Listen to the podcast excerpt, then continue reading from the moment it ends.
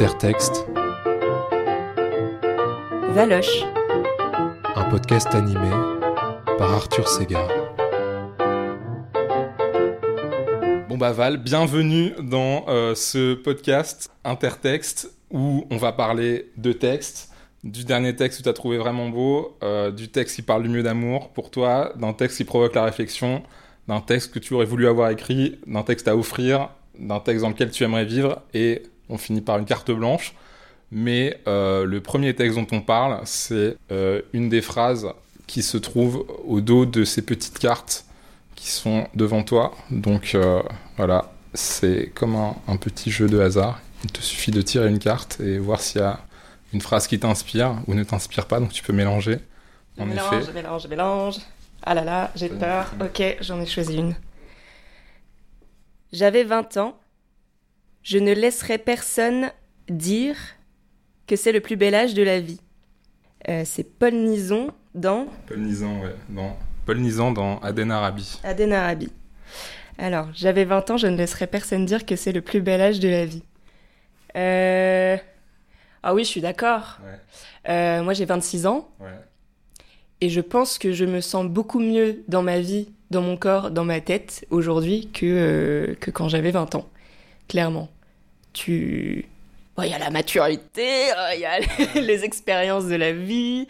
Euh, à la fois, t'as quand même, à 20 ans, t'as quand même une espèce d'énergie euh, de, de fin de, de fin d'adolescence, début de, de l'âge adulte. Mhm. T'es une espèce de d'entre-deux. C'est quoi ce mot pour dire euh, entre-deux entre... C'est pas ad- adolescent, un truc comme ça? Ouais, il y a ça qui, qui existe, adu- genre jeune adulte, euh, pas vraiment adulte, mais toujours dans ce truc de post-adolescence. Ouais.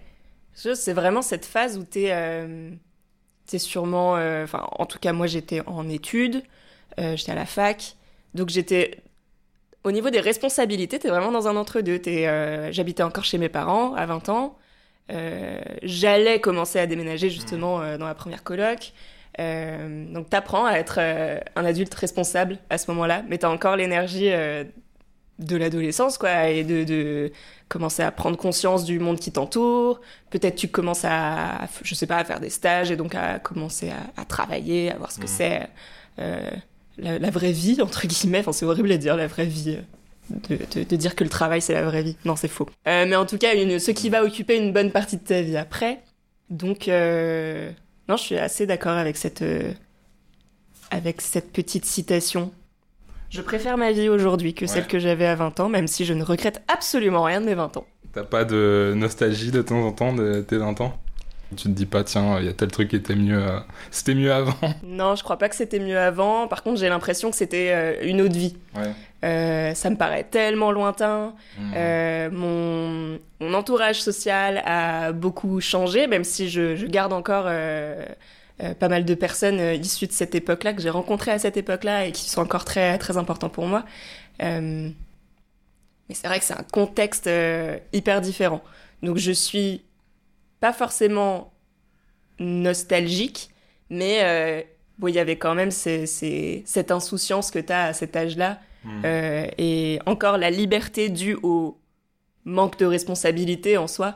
Euh, ouais, vraiment sortir de l'adolescence comme ça et, euh, et pas être complètement responsable de soi, entre guillemets, qui parfois me manque, mais, c'est bien d'être adulte et d'être Mhm. complètement maître de soi. voilà. Et, et au niveau de l'énergie, t'as évoqué ça, tu sens qu'il y a une perte d'énergie maintenant, qu'on peut plus faire euh, ce qu'on faisait avant? En vrai, je pense surtout au fait qu'à 20 ans, je sortais vraiment euh, tout le temps. Ouais, c'est ça.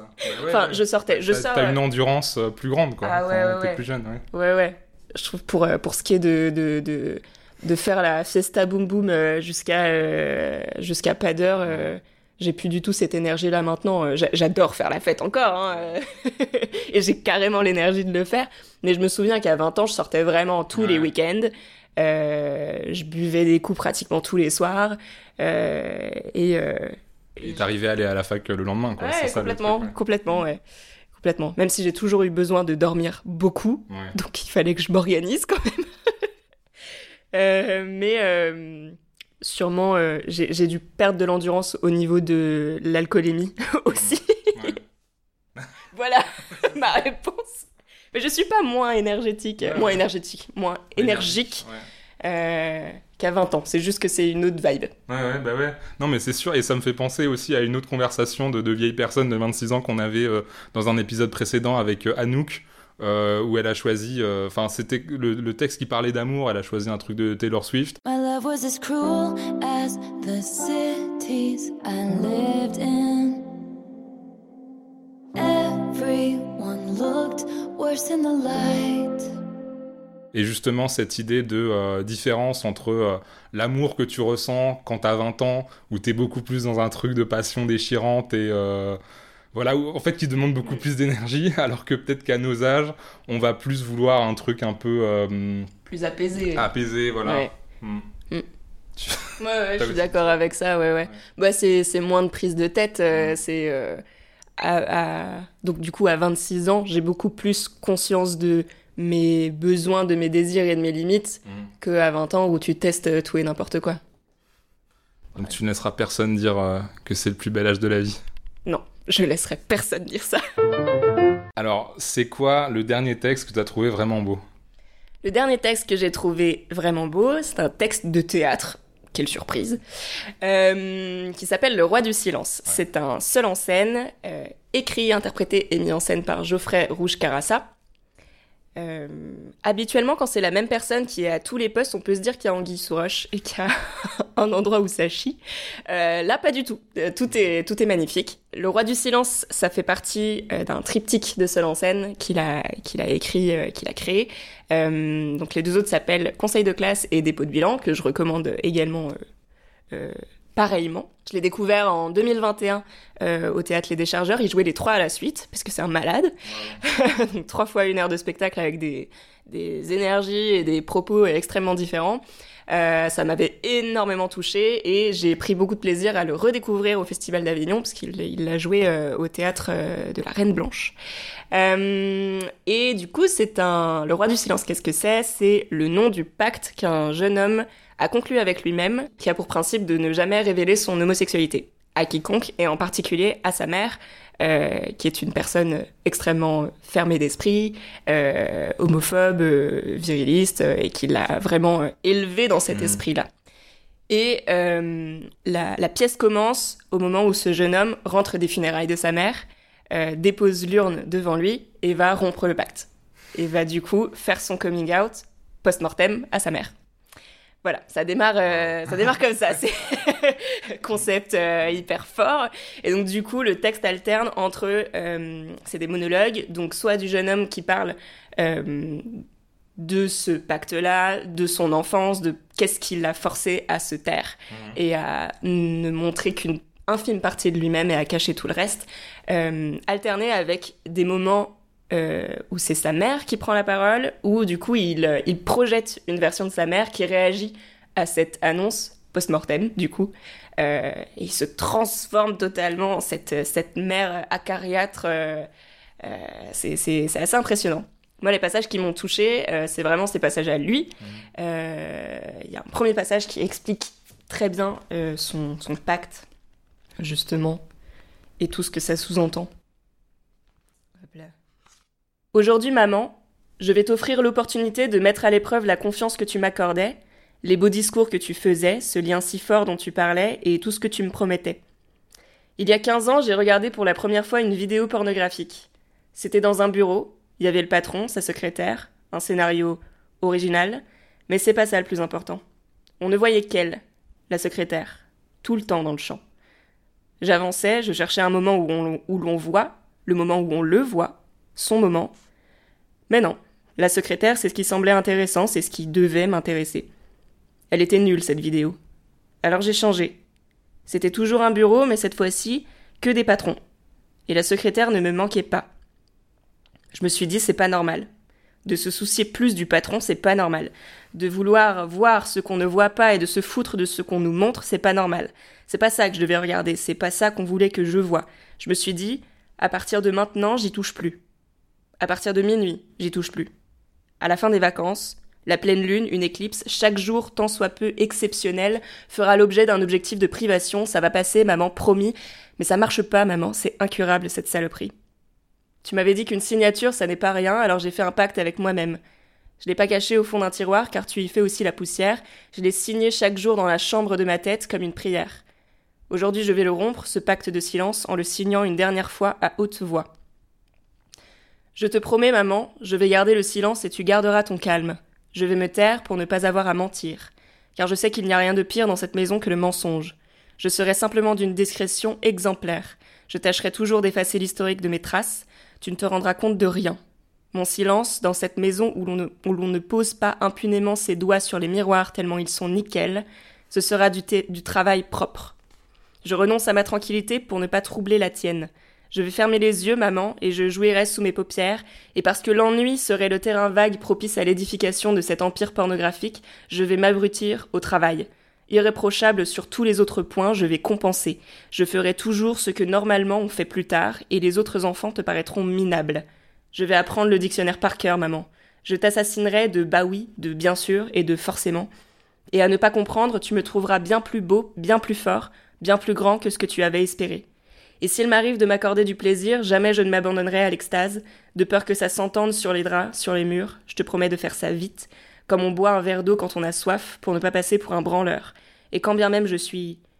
Je n'aurais pas l'air d'un. Comme les autres garçons, je soulèverai la jupe de Solène, que tu puisses croire que moi aussi ça m'intéresse ce qu'il y a dessous, et même si tu m'engueules, tu seras rassuré que Solène soit une fille. Et si tu ne crois plus à mes j'ai pas le temps, à mes je travaille, en réponse à tes t'as une copine, je vais cultiver le mystère. Je serai celui dont on pourra dire qu'il n'est pas tout à fait comme les autres. Je serai hors compétition. Il y aura une place encore plus haute que celle du vainqueur, celle d'où tu regardes les gens gagner en te demandant pourquoi cela est si important pour eux. Et s'il te manque un acte, je me ferai moine. Et si tu meurs avant, je continuerai à craindre ton regard.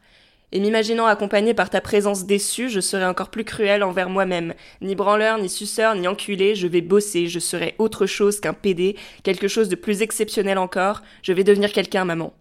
Tu me verras m'éloigner vers le haut jusqu'à ce que tu crois avoir mis au monde un dieu, et le reste ne sera qu'une poussière dans le halo de lumière qui m'auréolera. Je serai prophète, je dirai l'impossibilité d'être fidèle, et ce sera la plus belle manière de l'être. Et tu finiras par m'adorer, et tu courras le monde évangéliser ma parole, et ce sera ma plus belle réussite. Te voir, toi, défendre ma cause. Tout le monde croira que je suis là pour sauver le monde, et je saurai, au fond de moi, que ma seule volonté, c'était que tu sois, enfin, fier de moi. C'est chaud Ah, c'est fou ce texte. Euh, pour moi, ce, ce- donc ça, c'est vraiment le début de, de la pièce. Ça résume tous les enjeux, en fait. Euh, Ça résume euh, le climat dans lequel il a grandi, dans lequel il n'a pas pu du tout s'exprimer, la peur de d'être un échec aux yeux de sa mère, en fait. C'est c'est ça le- l'essence du, du texte. Euh, donc évidemment, ça parle de ça. euh, ça parle non seulement du coming out, mais de tout ce que ça euh, suppose derrière. De, donc pourquoi est-ce qu'il s'est tu Pourquoi est-ce que dans notre société il faut se taire Euh, Comment est-ce que ces valeurs rétrogrades se sont répandues de manière insidieuse dans, dans son enfance c'est dur. Et à la fois, lui, il a une posture et une manière de jouer aussi qui est assez détachée de ça. Euh, il juge beaucoup cette, cette situation, et, mais sans réellement prendre sa revanche. C'est juste que là, il déballe tout. Il déballe tout à sa mère. Euh, et derrière, sa mère, euh, du coup, euh, énonce des principes de- d'éducation des enfants hyper stricts, hyper euh, toxiques. Donc, du coup, tu comprends aussi pourquoi est-ce qu'il s'est complètement protégé de, de ça. Voilà. En lisant, je me rends compte que c'était hyper long. Et j'ai sélectionné plein d'autres passages, mais du coup, je vais peut-être m'abstenir. Je vais juste lire un, un autre passage parce Ouais. que ça parle pas que euh, de, de coming out et d'homosexualité, ça parle aussi euh, d'amour et en l'occurrence euh, d'un amour complètement obsessionnel qu'il a pour euh, son meilleur ami d'enfance, qui est son voisin du dessus. Et là, pour moi, c'est un discours encore plus large qui parle vraiment de cette toxicité dans l'amour quand tu es complètement obsédé par quelqu'un et que tu suranalyses chaque fait et geste de cette personne. Euh, et lui, il a une manière incroyable de, de décrire ça. Euh, en fait, il est vraiment dans un rapport euh, amour-haine avec lui. Il, il se prend à le détester parce qu'il Ouais. se rend compte qu'il n'a pas une relation exceptionnelle avec lui, celle qu'il aimerait avoir en Mhm. réalité. Donc il se protège en le détestant, mais en fait, l'instant d'après, Ouais. il l'adore, quoi. Donc là, c'est un moment où il lit le, le message de condoléances de ce, de ce jeune homme dont il est amoureux, qui n'est pas venu aux funérailles, et donc il lui en veut beaucoup. Du coup, il découvre ce, ce petit mot. Donc là, il parle au plafond, puisqu'il il habite juste au-dessus, euh, le, le mec en question. Merci pour ton petit mot. Mon ami, cher voisin, j'ai appris pour ta maman. Pardon si je ne suis pas très fort pour écrire. Oui, enfin la flemme surtout, oui. Mais toutes mes condoléances. Plus nous grandissons, plus je réalise. Oui. À quel point tu as été, voilà le passé composé qui fait mal, quelqu'un d'important dans ma vie. Vraiment, tu m'es infiniment précieux, j'espère que tu le sais. Bah non. Sache que je suis là pour toi. Vachement, ouais. J'espère être à la hauteur d'un ami à qui tu peux tout dire. Que je te dise quoi, ça veut dire quoi ça? Retrouvons-nous bientôt Quand tu veux. Soyons fous Oui. Viens à la maison prendre le goûter. Folie. Comme on a pu le faire si souvent et comme ça me manque presque. Et le presque qui gâche tout. Prends soin de toi. Prends soin de moi. Je t'embrasse avec tout l'amour d'un ami.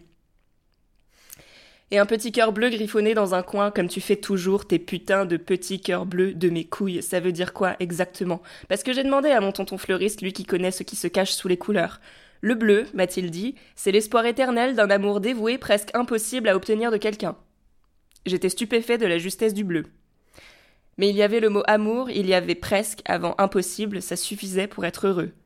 Mais c'est peut-être que pour les roses, je suis fleuriste, moi, qui m'a dit. Et là, c'était tout de suite beaucoup moins drôle. Tes petits cœurs bleus, je les emmerde, j'ai cherché sur internet, ça veut dire amitié, connard. J'aime beaucoup.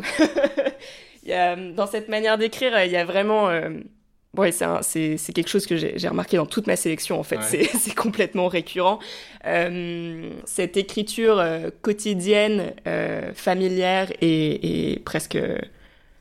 comment dire il y a de l'insulte dedans, il y a, y, a, il y a un côté, il y a une espèce de colère là-dedans, euh, et beaucoup d'humour, il y a beaucoup de légèreté là-dedans.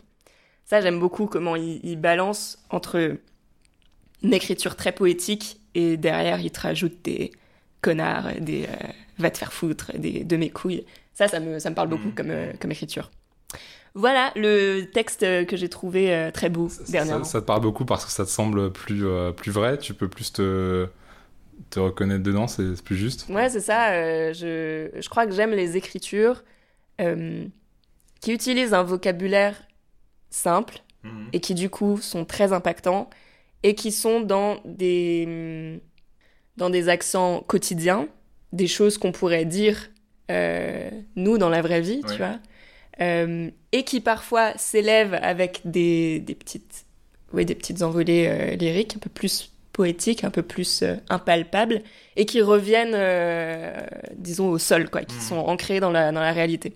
Ça, c'est des écritures, euh, et notamment l'usage de l'insulte là-dedans, euh, qui tranche avec la poésie. euh, ça, c'est un truc, effectivement, qui, qui me parle. Ouais, et, et l'oralité, la théâtralité, puisque c'est vrai que ce texte, en fait, enfin, ça aurait pu être un roman, mais c'est intéressant que ce soit euh, un seul en scène, quoi. Ouais, complètement. Et puis euh, là, quand je le lis, forcément, en tête, j'ai euh, complètement l'intonation de Mhm. ce que j'ai retenu de lui, de son personnage.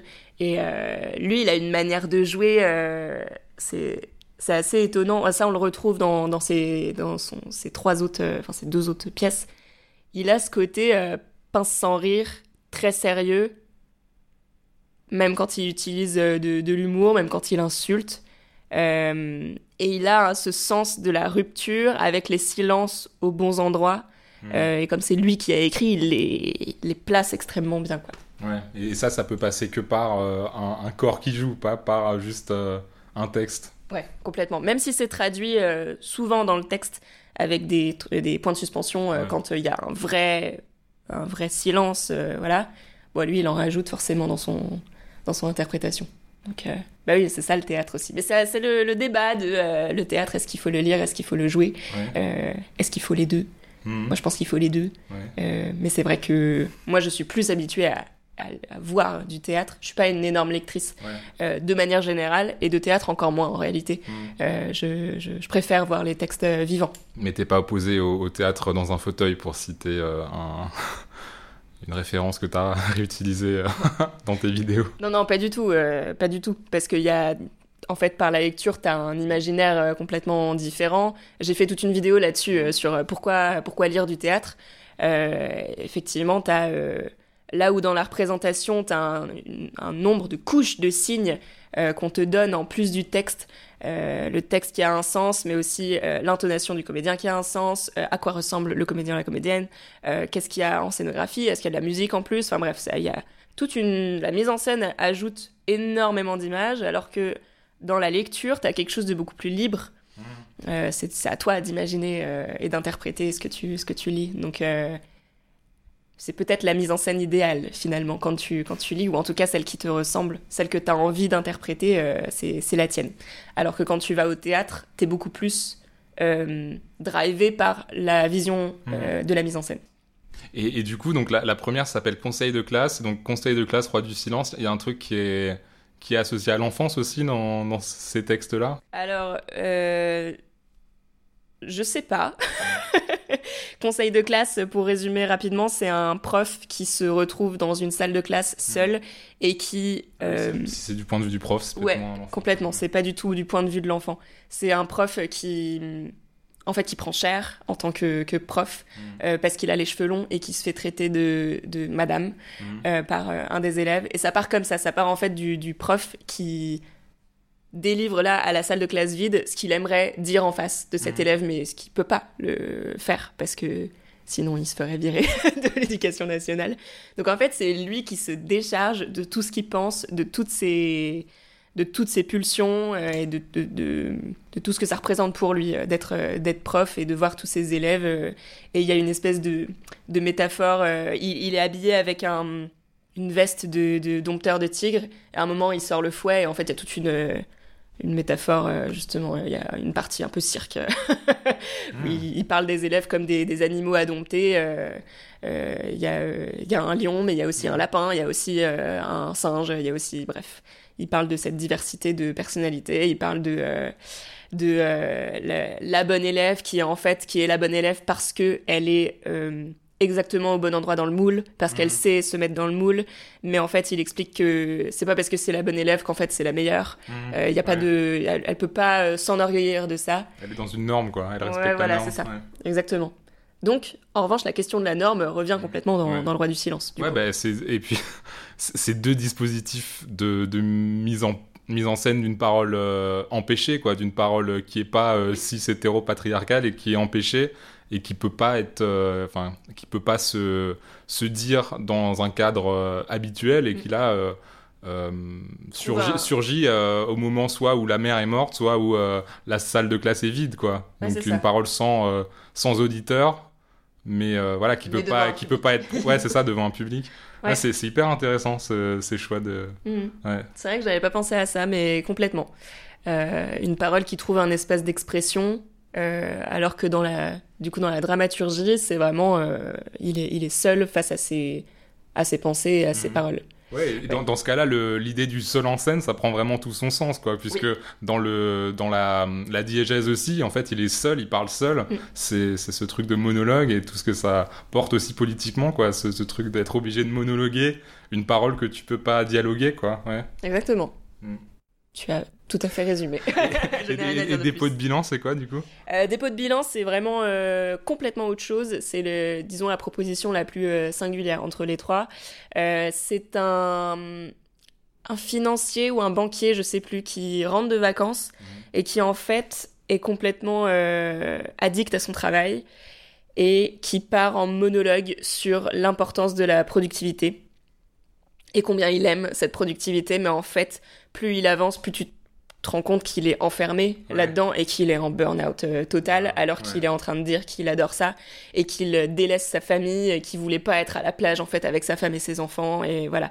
Et ce qui est hyper fort dans ce texte-là, alors je l'ai pas euh, relu pour le coup, je l'ai beaucoup moins en tête, mais euh, moi il m'avait marqué parce que dans la façon de le délivrer, sur la première demi-heure, il a un rythme euh, un débit de parole où il parle comme ça, il parle comme ça, il parle comme ça, la la la la la la la la la la la la la la la sans reprendre euh, sa respiration. Et vraiment, toi, en tant que spectateur, tu Ouais. fais genre. Oh Il y a aussi un burn-out du Ah spectateur. ouais, moi ça m'a angoissé. Ouais. Ça m'a angoissé et j'ai trouvé ça vraiment brillant de le Mm. de de le délivrer comme ça parce que c'est très, très à propos. Enfin, t'étais vraiment, tu ressens son, son, Ouais. sa suffocation alors qu'il est en train de dire l'inverse. Alors, le texte qui parle le mieux d'amour. Le texte qui parle le mieux d'amour. Euh, forcément, quand on parle d'amour, on pense tout de suite à l'amour euh, romantique, à l'amour euh, amoureux, tout ça. J'ai pas envie de parler de ça, parce qu'on en parle déjà beaucoup. J'ai envie de parler de l'amour euh, filial, de l'amour familial. Et pour ça, j'ai choisi un texte qui s'appelle Ta vie d'endive, qui est un seul en scène musical, cette fois-ci. Euh, écrit et interprété par Lucille Menley, mis en scène par Pauline Langlois de Swart, qui sont deux meufs extraordinaires que j'admire beaucoup. Euh, pour être tout à fait transparente, je travaille avec elles euh, sur, sur ce spectacle-là.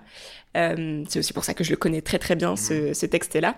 Donc Ta vie d'endive, euh, ça, c'est une pièce complètement autobiographique euh, qui a servi de thérapie en fait à son autrice suite au décès de son père. Donc c'est un, un hommage en même temps que euh, un travail sur elle, euh, sur, sur son deuil. Et donc ça raconte l'évolution de sa relation avec son père, de l'enfance jusqu'à jusqu'à sa mort, du coup. Et c'est hyper intéressant, c'est très sensible. Euh, pareil, c'est dans une écriture euh, très quotidienne, euh, avec beaucoup d'humour et à la fois sur un sujet qui est, qui est, qui est lourd. Euh, donc je trouve que c'est vraiment ça la, la force du texte.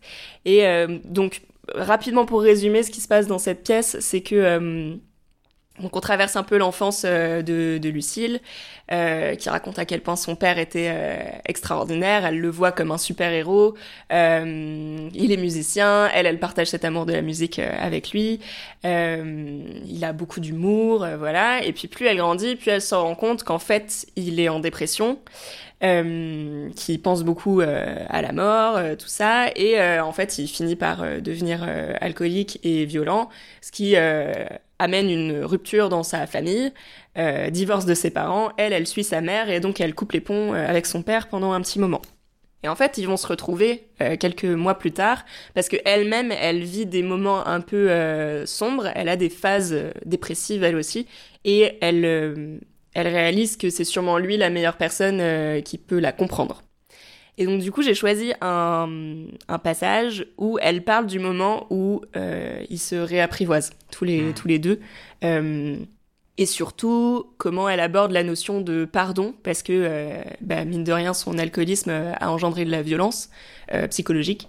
Et donc voilà comment comment est-ce qu'elle pardonne tout ça. Alors je n'ai pas pu fuir éternellement. On s'est revus les premières fois j'essayais d'évaluer à qui j'avais affaire le père ou mon papa il était flou dans sa fumée de cigarette je crois que lui aussi il hésitait en tout cas, je sais plus de quoi on a parlé au début, mais mine de rien, sans trop vraiment le voir venir, on a appris à s'apprivoiser. Ça a pris beaucoup de temps. Je crois qu'on a vraiment réussi au bout de dix ans. On dit que pour construire des bases solides, ça prend du temps. Et ben voilà, dix ans. Je lui ai raconté qu'une fois par téléphone mes pires souvenirs de lui, ceux que ma mémoire n'a pas, pas supprimés. Ça a duré des heures. J'ai fini au-dessus de mon bureau avec le téléphone portable branché au bout d'un fil trop court, le cou complètement tordu. Ces souvenirs, j'en ai gardé un ou deux pour moi. Trop violents. Il aurait pas été capable d'entendre. C'était comme s'il découvrait tout au fur et à mesure. Enfin non, c'était même pas comme si, c'était la vérité. Il découvrait tout au fur et à mesure. Les méfaits d'un étranger bien familier. Au départ, je me suis dit que ça lui faisait une belle jambe d'avoir tout oublié grâce aux vapeurs de l'alcool. Et puis je sentais qu'il mettait comme une distance à mes propos. Il était plus surpris que désolé. Après, j'ai compris.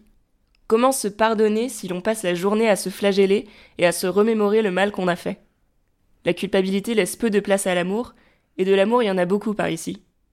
Alors oui, l'amour est revenu. Vous voulez des preuves? J'ai jamais su lui faire un appel téléphonique correct. Un salut ça va? Impossible. J'ai des saluts téléphoniques spéciaux de compétition, réversibles avec des fleurs hawaïennes dessus. Ça fait comme ça. Comment ça va le papé? Ou Oui monsieur, oui c'est votre fille, oui tout à fait, oui. Ou Allô? Allô? Allô? Ça le fait rire à tous les coups. Trois blagues différentes sur dix ans et il a ri à chaque fois. Bon, on rit pas non plus à chaque fois. Ça aussi, ça fait partie de l'héritage. J'ai une part de sombre qui me colle à la peau et qui revient me faire coucou tous les deux trois mois. J'encaisse, je dors beaucoup, je sors très peu ou beaucoup trop. Mes yeux se vident sur mes joues. C'est à lui que je raconte le plus facilement ces épisodes. Sûrement parce que je sais qu'il comprend. Je lui dis que j'ai peur de devenir comme lui, de pas aimer ma vie, ou la vie tout court d'ailleurs. Ça le désole. Il encaisse. Et lui, de son héritage, il ne retient que ça, je crois. L'inquiétude, la peur de nous avoir gâchés. Pourtant, il nous a absolument tout donné. Le pire du pire et le meilleur du plus beau. Voilà. Euh, oui, vas-y. Non, c'est marrant, je, je, je trouve que ce. Enfin, peut-être que ce mot héritage, il est assez important. Enfin, ça me. Ça, ça fait écho aussi avec le texte précédent sur euh, qu'est-ce que tu hérites en fait de tes parents. Et euh, voilà, tu hérites aussi euh, une façon d'être, euh, y compris même si tu es gay par exemple, tu peux hériter un, une certaine euh, conception homophobe, etc. Donc tu, tu, tu choisis pas ce que tu hérites, tu, tu hérites du pire comme du meilleur. Donc euh, est-ce que ça c'est une, une question qui te qui t'intéresse? Ouais, ouais, ouais, complètement. Et c'est c'est central euh, dans cette, dans cette pièce. Elle, elle hérite de son père de à la fois cet amour de la musique et à la fois d'épisodes dépressifs. Euh, donc elle, euh, elle se sent proche de lui euh, à ce, à ce niveau-là. Et c'est finalement ce qui lui permet de reconstruire des ponts euh, avec lui. Effectivement, euh, ce qu'on... Ce qu'on euh, L'héritage, c'est vraiment une grande question et c'est euh, c'est quelque chose qui m'a intéressée euh, il y, a, il y, a, il y a pas si longtemps que ça euh, dans mon rapport à, propre rapport à mes, à mes parents d'ailleurs euh, pour raconter un peu ma vie euh, j'ai pas fait vraiment de crise d'adolescence en fait euh, ouais Euh, parce que j'ai rapidement compris qu'il valait mieux collaborer avec mes parents plutôt que de, de me rebeller si j'avais envie de faire euh, de, de faire des trucs euh, dans ma vie euh, sereinement Bah, C'est extrêmement mature. déjà. ouais mais du coup ce Ouais. qu'on dit c'est que quand euh, un ado ne fait pas sa crise d'adolescence Faire une crise de la trentaine ou Euh, midlife crisis, quelque chose comme je ça. pense que du coup je l'ai fait euh, pendant le Covid en réalité Bah, comme ça, tu fais tout en même temps. hein, Ouais, ouais. toutes les crises en même temps. Euh, en fait, euh, je pense que c'est vraiment. Alors, je suis partie de chez mes parents euh, à 21 ans pendant mes études. Je suis partie vivre euh, en coloc. Et, euh, et donc depuis ce moment-là, j'étais jamais revenue vivre chez mes parents. Et je suis revenue pendant le premier confinement, du coup. Et donc c'est là où je me suis vraiment pris en pleine tête tout ce qui me semblait être, comment dire, dysfonctionnel quoi, dans, dans la manière de fonctionner de cette famille. Euh, même s'il il y a beaucoup d'amour, en fait, il y a plein de choses que je trouvais injustes euh, par rapport à l'une ou l'autre personne de, de cette famille. Et donc du coup, j'ai j'ai vu euh, tous les défauts de mes parents, euh, chose que j'avais pas forcément vu avant en fait. Et donc du coup, je me suis vraiment posé la question de mais attends, est-ce que euh, ces défauts-là, euh, à quel point est-ce que moi j'en ai hérité? À quel point est-ce que je veux m'en détacher? Et du coup, parallèlement, euh, qu'est-ce qui fait partie de moi Qu'est-ce qui fait partie d'eux Qu'est-ce que je veux en faire euh, de, de ça Ouais. Et euh, et ce qui s'est aussi passé à ce moment-là, c'est que j'ai défendu une personne de ma famille en particulier contre des, euh, des comportements qui me paraissaient pas justes. Et en fait, cette personne m'a envoyé chier comme jamais, ce qui m'a fait beaucoup de mal. Euh, et j'en ai, j'en ai parlé euh, avec une psy justement, et, euh, et j'ai compris qu'en fait, l'amour dans la famille et l'amour de manière générale, c'était pas être responsable du bonheur de quelqu'un d'autre, pas du tout, puisque chacun est responsable de son propre bonheur. C'était d'être d'être présent, quoi, d'être à l'écoute et surtout d'accepter les personnes telles qu'elles sont, avec leurs défauts euh, et avec leurs dysfonctionnements et leurs Mhm. paradoxes. En l'occurrence, euh, la personne en question, elle est au milieu d'un d'un paradoxe dont j'avais envie de l'extirper, mais en fait, elle m'a jamais rien demandé. Ouais. C'était absolument pas ma place euh, de, de faire ça. Euh, moi, c'est des, des- une situation que moi-même j'aurais jamais accepté euh, de m'arriver. Euh, donc j'avais envie de, de l'extirper de ça et de remettre de l'ordre dans ce qui me semblait être un chaos, mais en réalité, comme dans toute famille, il y a un chaos Ouais, organisé. Il y a une manière de fonctionner comme ça qui est peut-être bancale, mais euh, en réalité, euh, euh, bah, ça fonctionne comme ça, et puis il faut l'accepter comme ça, et être là quand même, si ça nous fait pas de mal. Ouais. Ça, c'est important. Euh, et donc, pour revenir à, à Ta vie à ce texte-là, euh, ce que j'ai trouvé beau aussi, c'est la notion de pardon, parce que malgré ce qu'il a fait, malgré le fait d'avoir été alcoolique, donc de lui et d'être violent, de lui inspirer de la honte, euh, en fait, elle a raccroché avec ça. Et pour moi, ça pose aussi la question de qu'est-ce qu'on fait des personnes qu'on aime, mais qui ont des attitudes que moralement on condamne. Mhm.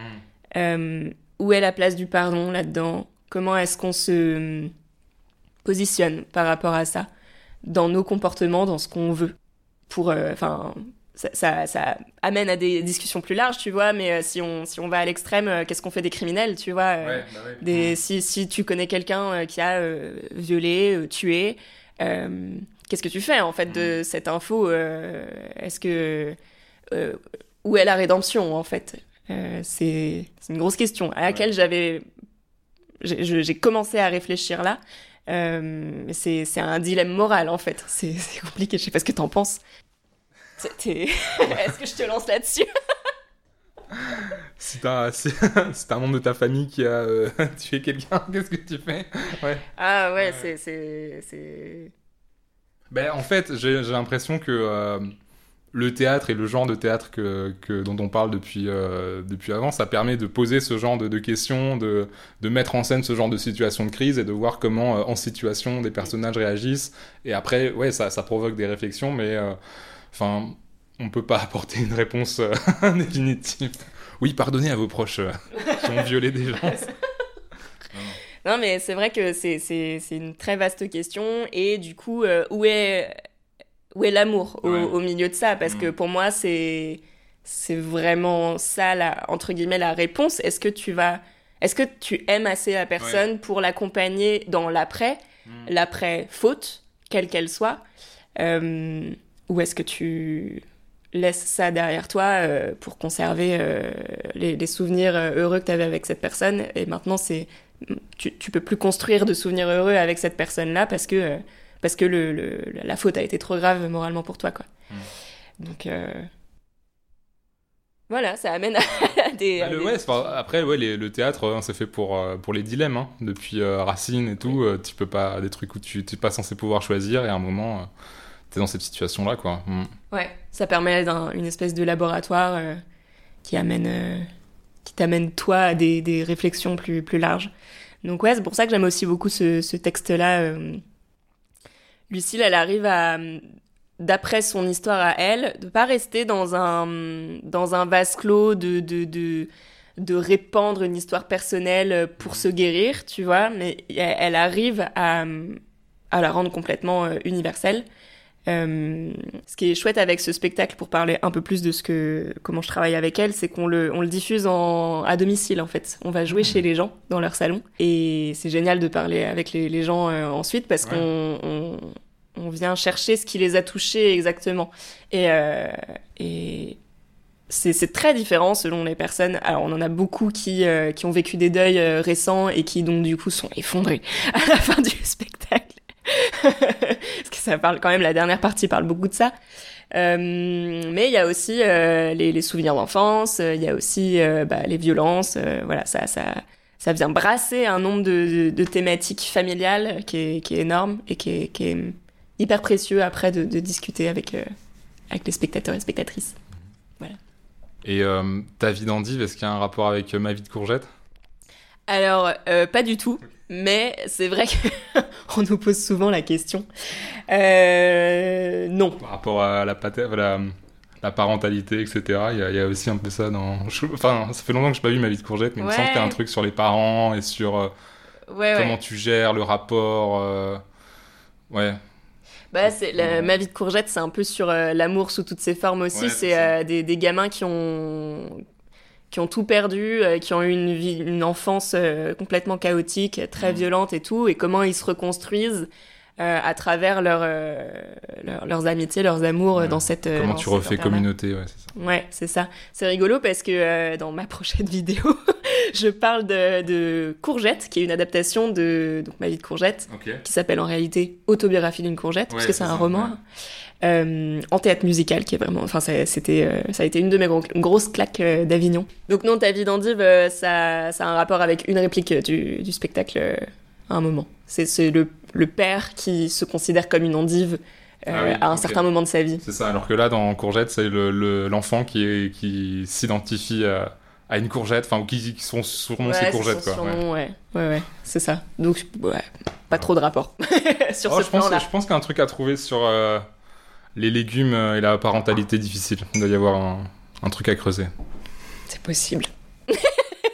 je sais pas. Tu me laisses la responsabilité de cette phrase. Oui, oui, oui, oui. Débrouille-toi. Bon, bah on enchaîne. Oui, Alors, un texte qui provoque la réflexion. oui. Euh, c'est un texte que j'ai découvert à la rentrée, là, en septembre. Ça s'appelle Il n'y a pas de hasard. euh, écrit par Delphine Orvier, qui est une rabbine. Ce texte a été euh, mis en scène au Plateau Sauvage, et c'est honteux, mais je me souviens plus de- du nom de la personne qui a mis en scène. Tant pis.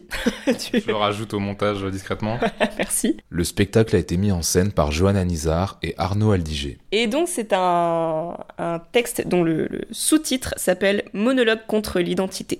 C'est un texte euh, qui m'a beaucoup intéressée parce que ça vient redéfinir ce qu'on appelle l'identité. L'identité, c'est un terme euh, qu'on utilise à, à tort et à travers, enfin pour, pour parler de- d'énormément de choses. Et c'est vrai que c'est un sujet qui m'intéresse parce que comme je trouve que c'est un terme qu'on utilise beaucoup trop souvent, j'arrive pas exactement à entrevoir les contours de tout ça. C'est quoi l'identité? Euh, Si on se pose la question, c'est quoi l'identité? Bah, Je sais pas, euh, c'est euh, d'où je viens, où est-ce que je suis née, c'est quoi ma couleur de cheveux, couleur de mes yeux, ma taille, qu'est-ce qu'ils faisaient mes parents, euh, euh, qu'est-ce que j'ai fait comme, euh, je sais pas, comme études, euh, qu'est-ce que je fais dans la vie. euh, en fait, ça, c'est hyper large. Et donc Delphine Orvillard, dans ce texte, elle, euh, elle dénonce cette conception de l'identité comme une chose figée, comme une étiquette, et elle milite, parce que c'est presque un, un manifeste, pour une conception mouvante de l'identité, comme un mouvement, comme euh, on peut pas dire je suis comme ça, mais on peut dire j'ai été et je serai, mais tu peux pas dire là à, à l'instant précis je suis comme ça. Ouais. Voilà. Je je crois que j'avais vu une interview d'elle euh, où elle parlait un peu de ce texte et je- il me semble qu'elle se base sur euh, l'hébreu, non? Pour, Oui. pour parler de ça et de dire qu'il n'y a pas de temps euh, présent pour. Ça. euh, Pour le verbe être, en ça. hébreu, tu peux pas dire je suis. Ouais. Il y a justement un passage comme ça que j'ai euh, j'ai sélectionné euh, qui parle de- exactement de ça. Donc euh, c'est pour ça qu'elle elle conclut ce passage-là en disant en fait l'hébreu c'est la langue des trans parce que c'est c'est la transition. Tu ne peux pas dire je suis, tu peux pas dire je suis un homme, tu peux pas dire je suis une femme, tu peux pas dire je suis comme ci comme ça, mais j'ai été et je serai. Et je trouve ça assez beau comme comme conception de l'identité. Ça parle donc à la fois de comment on perçoit l'identité des autres, mais aussi comment on perçoit sa propre identité. Donc, est-ce que c'est possible vraiment de se connaître, sachant que si on considère que l'identité c'est mouvant, en réalité on peut percevoir qu'un que des, bah, des des mouvements de qui on est, euh, de parce qu'on change tout au fil de la vie. Euh, donc, selon comment on considère la définition de l'identité. euh, bah ça peut ça, ça change à tout instant et donc du coup on peut pas réellement se connaître ça c'est Ouais. ce qu'elle défend dans le dans ce dans ce texte et elle part euh, d'un personnage fictif qui euh, c'est assez rigolo euh, ce, ce, ce concept là euh, elle elle parle beaucoup de Romain Gary et de son pseudo de Émile Ajar et donc la personne qui va prendre la parole, enfin le personnage qui va prendre la parole dans ce texte, c'est Abraham Ajar qui se définit comme étant le fils d'Émile Ajar donc le fils d'un pseudo. Voilà, je vais lire le passage où elle parle de ça. Je suis le fils de la falsification légendaire. Je suis l'enfant de l'entourloupe littéraire majeur du XXe siècle. Je suis le fils d'Émile. Ajar, c'est mon père. Tu m'entends? Et je sais ce que tu te dis. Je l'ai entendu mille fois ce diagnostic. Fou, menteur, psychopathe. Je ne compte même plus le nombre de fois où on m'a dit Tu peux pas être l'enfant d'une invention. Tu peux pas être le fils d'un homme qui n'a jamais existé. J'ai toujours droit au même sermon, au même refrain, ou presque où t'es papa où t'es, où t'es papa où t'es, tout le monde sait comment on fait les bébés, mais personne sait comment on fait les papas. Enfin, on connaît tous la chanson. Et le plus drôle, c'est que ceux qui me répètent constamment que les pères fictifs ça n'existe pas et qu'on est forcément l'enfant d'un homme, d'un vrai, ce sont des gens qui affirment tranquillement être les enfants de Moïse, Jésus ou Lacan, des types dont l'existence n'a jamais été démontrée. On croit rêver. Pourquoi leur famille dysfonctionnelle serait plus réelle que la mienne, uniquement parce qu'elle se déchire plus violemment en guerre de religion ou d'école de psychanalyse C'est insensé. Moi, je suis le fils de tous les pères dont on n'est pas sûr qu'ils aient vraiment existé. Je suis le rejeton d'une fiction très réelle. Mais au fond, tu sais ça parfaitement. La preuve, tu m'as retrouvé dans ce trou perdu. Tu savais exactement où me chercher. Dans une cave toute noire qui sent le livre moisi. La filiation fictive, ça te connaît, sinon tu serais pas là. Elle a une, une manière de parler de l'identité euh, où euh, elle dit à un moment on est certainement les enfants de nos parents, mais on est encore plus les enfants des histoires qu'on a lues ou qu'on nous a racontées. Donc par là, elle, euh, elle développe l'idée que au-delà de notre naissance, de notre condition de naissance, euh, on est beaucoup plus l'expérience, les expériences qu'on a vécues et les, actions qu'on a menées que, euh, que notre condition initiale. C'est ça qu'elle défend euh, à fond dans ce, dans ce texte-là. Et donc effectivement, bah, elle, part de cette idée complètement saugrenue que, que pourrait exister un fils d'une d'une entourloupe littéraire, du, du pseudo de, de Romain Gary. Et euh, donc c'est vraiment tout un manifeste autour de cette, cette idée-là sur ce qu'est l'identité. Euh, il y a un passage justement sur la transition, sur le mouvement, euh, qu'il faut que je retrouve. Ah oui, voilà. Ça, c'est un passage qui arrive après une anecdote qu'elle raconte où, euh, en fait, il y a un mec qui a voulu changer son âge dans son état civil, mmh. en fait, qui a fait une demande de, d'avoir 20 ans de moins dans, okay, dans ouais. son, enfin, euh, juridiquement, enfin, non pas juridiquement, mais euh, euh, ouais, bref, sur sa carte d'identité, quoi, de, de s'enlever 20 ans de moins parce qu'il se reconnaît pas dans son âge. Mmh. Et donc voilà ce que ce qu'elle en dit. C'est vrai, quoi. Pourquoi serait-on obligé d'avoir l'âge qu'on nous dit qu'on a? Il y a bien des gens qui ont réussi à prouver qu'ils n'ont pas le sexe qu'on dit qu'ils ont. Alors pourquoi ce serait pas pareil pour l'année de naissance? Suffit d'avoir une autre conscience de soi. Je sais que certains vont me dire que ça n'a rien à voir, que ton âge c'est objectif, alors que ton genre, lui, relève de la pure subjectivité, de la culture qui te l'a imposé, etc. Mais depuis quand l'objectivité serait-elle autre chose que la subjectivité de la majorité? Si on reconnaît qu'un homme peut habiter un corps de femme et vice-versa, alors pourquoi un jeune n'habiterait pas un corps de vieux et n'exigerait pas la reconnaissance de sa transidentité? Moi je suis pour. Je crois qu'au fond, aucun de nous n'est uniquement ce qu'on dit qu'il est. Qu'est-ce qui t'empêche, toi, par exemple, d'engager une transition de genre, de sexe, de couleur ou de religion? On est tous en chemin vers ce qu'on peut encore être, et cela implique forcément de quitter ce qu'on était. Ok, je sais, la transidentité pose un problème insoluble. Qu'est-ce qui se passe quand tu deviens enfin celui que, de ton point de vue, t'étais censé être? Qu'est-ce qui t'arrive à la fin de ta transition? Comment tu fais pour ne pas être rattrapé par cette saloperie d'identité? Dès qu'elle te dit bienvenue à la maison, elle commence à te faire croire que c'est la fin du voyage, qu'il n'y a nulle part d'autre où aller. Et là, ni vu ni connu, elle te refait le coup de l'assignation. Retour à la case départ. En fait, faudrait pouvoir être toujours en chemin.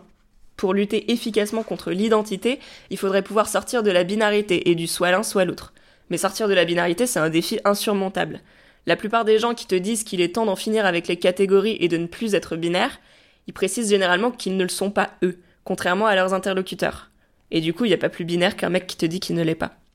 Et là, c'est le passage avec l'hébreu, justement. Tu savais qu'en hébreu, le verbe être, ça n'existe pas au présent Tu peux pas dire je suis ceci ou je ne suis pas cela, parce que tu peux dire, tu peux dire ni je suis, ni je ne suis pas. Tu peux conjuguer le verbe être au passé ou au futur, mais au présent, ça disparaît comme le lapin dans le chapeau du magicien. Bref, en hébreu, tu peux avoir été et tu peux être en train de devenir, mais tu ne peux absolument pas être, ni binaire, ni non-binaire, ni homme, ni femme. Tu as été et tu deviendras, mais tu es forcément en plein dans ta mutation.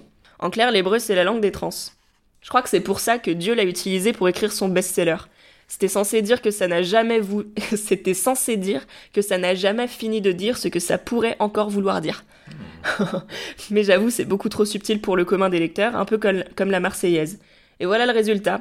Il y a des millions de gens qui cherchent dans la Bible, la, la, Bible, les évangiles et le Coran une justification à toute leur consolidation identitaire, la formule magique du chacun chez soi, un titre de propriété légitime pour être vraiment eux-mêmes. Ils s'accrochent à leur livre comme à un test ADN qui les ancrerait quelque part, un truc qui les fixerait dans l'existence. Donc là, elle parle aussi de l'identité comme d'un moyen d'exister. Ouais. Aussi. Mmh. De se sentir exister, en tout mmh. cas. De s'ancrer euh, dans une réalité et du coup d'utiliser la, catégori la catégorisation de soi-même pour se dire qu'on appartient à quelque chose ouais. de plus grand que soi. Mmh. Ça, c'est encore un autre. Euh... Non, mais oui, mais après, c'est ouais, assez intéressant ce qu'elle dit sur euh, les textes sacrés en transition. Moi, ça me, ça me convient. Après, c'est vrai que j'ai pas trop compris le truc de euh, se dire non-binaire, c'est encore une binarité. Parce que du coup, il y a une binarité entre binaire et non-binaire, c'est ça qui, qui est perpétuée? Ouais, en fait, elle, se, elle se moque des gens qui se disent euh, non-binaires. Parce que du coup, s'ils se disent non-binaires, c'est qu'ils sont pas binaires. Donc en fait, c'est une binarité quand même. Ouais, bon, tu vois voilà. ce qu'elle veut dire. Elle- en fait, ce que j'aime aussi dans ce texte, c'est qu'elle attaque un peu tout le monde. Ouais, ouais. Euh, elle, est, elle est assez irrévérencieuse. Elle, euh, elle s'attaque beaucoup à la religion aussi, Mm. alors qu'elle est rabbine. C'est assez rigolo. Euh, et donc c'est aussi pour ça que ce texte me parle. Mm. C'est qu'il y a beaucoup, beaucoup de légèreté, euh, alors qu'elle parle d'un sujet très philosophique Ouais, euh, au ça, final. ouais. Euh, Oui, pardon. Ouais, c'est ça. Et puis, et, et c'est vrai que ce truc de des personnes trans qui sont femmes deviennent hommes, enfin voilà, ce truc de se sentir appartenir à l'autre genre, etc. C'est vrai que c'est peut-être l'expérience d'une partie aussi des, des personnes trans, mais c'est pas non plus la géné. Enfin, c'est pas forcément la généralité. Et puis bon, après, enfin je sais pas, je pense à, à- à Paul Preciado euh, qui euh, qui écrit ça. Après lui, lui non plus, c'est pas la généralité forcément des personnes trans, mais justement lui, il écrit euh, ce truc-là de euh, euh, j'étais femme et je deviens pas forcément homme, mais euh, voilà quelque chose d'autre, quelque chose à inventer, quelque chose à Mm. créer. Et voilà, c'est vrai que souvent les, les théoriciens, théoriciennes euh, queer, euh, il y a ce truc de euh, dépasser l'identité, de troubler l'identité. Justement, euh, contrairement à ce qu'on dit euh, beaucoup euh, dans les médias, c'est pas forcément la revendication d'une identité, c'est justement la, la désidentification, quoi. Mm. Ouais, La, la recherche de soi, en fait, euh, Ouais. l'exploration. ouais, c'est Mm. ça. Mm. La création d'autre chose. Est-ce que je passe à un endroit où je suis pas d'accord avec elle, tiens? Allez, ouais, on est dans la polémique. Euh, Parce que parfois, elle a un peu ce ton de euh, on peut plus rien dire. C'est un un, peu ce peu ce que j'ai cru percevoir. Bah, f- aussi sur la façon justement de parler parfois de, de transidentité. mais. Oui, euh, parce que elle, euh, je trouve qu'elle utilise ça pour ouvrir à des, à des sujets de réflexion qui sont vraiment intéressants. Mais je me suis dit, en, en voyant la pièce, je me suis dit, est-ce que c'est vraiment l'heure de taper sur les trans euh, ou de, Ah, de vraiment les pas. utiliser comme marchepied, tu vois? Donc c'est là où je me suis dit. Après, je suis allée euh, regarder un peu sur Wikipédia si elle avait des, des, des affiliations politiques un peu particulières et j'ai- pas trouvé grand chose là-dessus. Euh, mais je me suis dit, euh, qu'est-ce qu'elle veut vraiment dire en réalité? Ouais, bah, non, mais après, je pense, enfin, elle fait partie quand même d'un mouvement euh, juif libéral, quoi. Donc, elle est, je pense, elle est plutôt, euh, plutôt à gauche, quoi. Après, je pense, elle fait Ouais. aussi partie d'une certaine génération qui est pas forcément au fait de euh, certaines choses, notamment sur euh, le genre, la race, etc., Ouais. qu'on connaît peut-être mieux euh, dans notre génération, quoi. Ouais, complètement. Et puis là, dans le passage que je vais lire, elle parle d'appropriation culturelle. Et là, elle est, elle est très, très, très critique avec ça. Alors, tu la connais, ma mère, non? T'as forcément lu son histoire. Elle apparaît dans le livre le plus célèbre de mon père, son prix Goncourt à lui, La vie devant soi.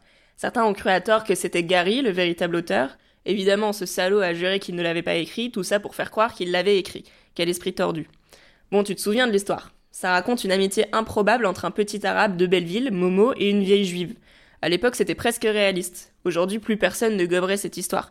Ces dernières années, à Belleville, on trouve encore beaucoup de vieilles juives, mais elles ne seraient pas nombreuses à prendre le risque d'accueillir le gamin arabe de l'immeuble. Elles se méfieraient sans doute de Momo au cas où il aurait l'idée soudaine de les défenestrer un jour d'abolition de son discernement. C'est triste à chialer de se dire que les temps ont changé à ce point, tu trouves pas? Bref, donc on a déjà un euh, c'était mieux avant, euh, voilà, à cet endroit-là. Le discernement de mon père, bien que très altéré, lui a quand même permis à l'époque d'écrire un vrai chef-d'œuvre. Un truc que personne ne pourrait publier aujourd'hui, aucune chance. Dans ce livre, par exemple, il a fait un truc très grave, même s'il ne savait pas à l'époque. Il s'est mis dans la peau d'une vieille pute juive, rescapée des camps, alors qu'il n'était rien de tout cela, ni juive, ni pute, ni rescapée. On voit bien qu'il avait jamais entendu parler de l'appropriation culturelle, ce truc qui consiste à vérifier que l'auteur a le droit de se mettre dans la peau d'un autre. Contrôle d'identité, vos papiers s'il vous plaît. La règle est claire aujourd'hui et ne t'avise pas de la transgresser. Si tu n'as pas été directement victime de ce dont tu parles, de façon autobiographique ou comme membre d'un groupe discriminé, ton champ d'action est limité. Tu risques vite d'être dénoncé pour fiction colonialiste ou mansplaining littéraire. Pas d'héroïne féminine si tu n'as pas d'utérus, pas de récit prostitutionnel sans expérience avec un proxénète. Mon père, il aurait très bien compris ça. Il était le premier à considérer qu'il faut écouter ceux qu'on a fait taire tout au long de l'histoire, et qu'il est temps d'entendre ceux qu'on a bâillonnés, mais ça n'aurait sûrement pas arrangé sa création littéraire. Il se serait pris une plainte du syndicat des épiciers musulmans, une dénonciation de l'amicale des rescapés d'Auschwitz, ou un procès de la Société de protection des reptiles. Il pouvait rien, l'appropriation culturelle, c'était sa nature profonde, une incapacité viscérale à ne pas enfiler la peau d'un autre. Voilà Non, là-dessus, en fait, je trouve que ça manque cruellement de nuances, euh, parce que ça oublie complètement le fait que euh, si euh, l'appropriation culturelle aujourd'hui a une importance énorme et pourquoi on en parle, c'est parce que justement, les- les- y, a- peu de diversité dans les, auteurs et autrices euh, qui sont publiés, euh, qui sont, la, lumière n'est pas mise sur eux. Euh, et on a besoin d'entendre euh, tous les points de vue. on en a marre d'é- d'écouter les, mêmes personnes. Et donc, si on était dans une vision, une version de la société absolument parfaite où tout le monde avait la parole, ce problème d'appropriation culturelle, on l'aurait pas, et tout le monde pourrait se glisser dans la peau de n'importe qui. Euh, or, là, le problème, c'est juste qu'on entend toujours les mêmes personnes et que, euh, bah oui, c'est chiant euh, d'avoir des récits avec, je sais pas moi, une, une héroïne trans noire handicapée, alors que la personne qui a écrit ça, c'est un, cinquantenaire blanc hétéro cisgenre, voilà. C'est juste qu'il faut diversifier ça, mais donc voilà, là, sur ce passage-là, je trouve que c'est un peu abusé ce qu'elle raconte. En fait, je trouve ça je trouve ça un peu malhonnête de Ouais, prendre bah oui. l'histoire dans ce dans ce sens-là. C'est un peu frustrant parce que tu vois, elle euh, justement sur la question de l'identité, je trouve qu'elle a beaucoup beaucoup de nuances et beaucoup d'humour. Et là, c'est vraiment le Ouais. point où Ouais, euh, tu te dis euh, ah on peut plus rien dire, nanana. Ça fait un peu euh, Voilà. un peu un peu boomer si, si tu me permets l'expression. Voilà. Voilà, mais on aime bien quand même Delphine Orviller. Enfin, son dernier là, euh, enfin, du coup pas son dernier, mais celui d'avant, euh, Vivre avec nos morts, j'ai trouvé ça vraiment, euh, vraiment bien quoi. Mm. Je connais pas du tout ces autres. euh, Voilà, bah, autres je te le conseille. Un texte que tu aurais voulu avoir écrit. Oui. Alors, euh, j'ai un grand amour pour les, hum, les textes jeunes publics, pour les spectacles jeunes publics, parce que je trouve qu'ils ont souvent euh, cette, virtuosité euh, des mots, de la poésie, en utilisant encore une fois des mots très simples. Euh, et ça permet d'avoir plusieurs niveaux de lecture. Euh, donc à la fois pour que les enfants comprennent ce qu'ils ont à comprendre et puis se, se divertissent aussi, passent un beau moment, mais il y a aussi quand tu prends plus de, distance, les, adultes qui peuvent y trouver une, une petite, un petit débat philosophique, voilà. Euh, là, je vais parler d'un texte qui s'appelle Ado de chameau. Euh, qui a un texte vraiment très très très beau et c'est une, une exclusivité parce que c'est un spectacle sur lequel euh, on travaille justement, c'est un spectacle qui va être monté là bientôt, sur lequel je, bosse, qui a été écrit par Julie Duquenois, euh, qui est une superbe superbe autrice, qui, est, est comédienne aussi sur le, sur le spectacle. Ça parle du, de ce moment où t'es paumé dans la vie en fait. Euh, elle, elle le décrit comme euh, le moment où plus rien ne te pousse et où plus personne ne te tire. Donc là où t'es complètement à l'arrêt, tu sais plus quel chemin suivre, tu remets tout en question et t'es à l'arrêt. Tu t'avances plus, tu recules pas non plus, mais t'es t'es keblo quoi. Ouais.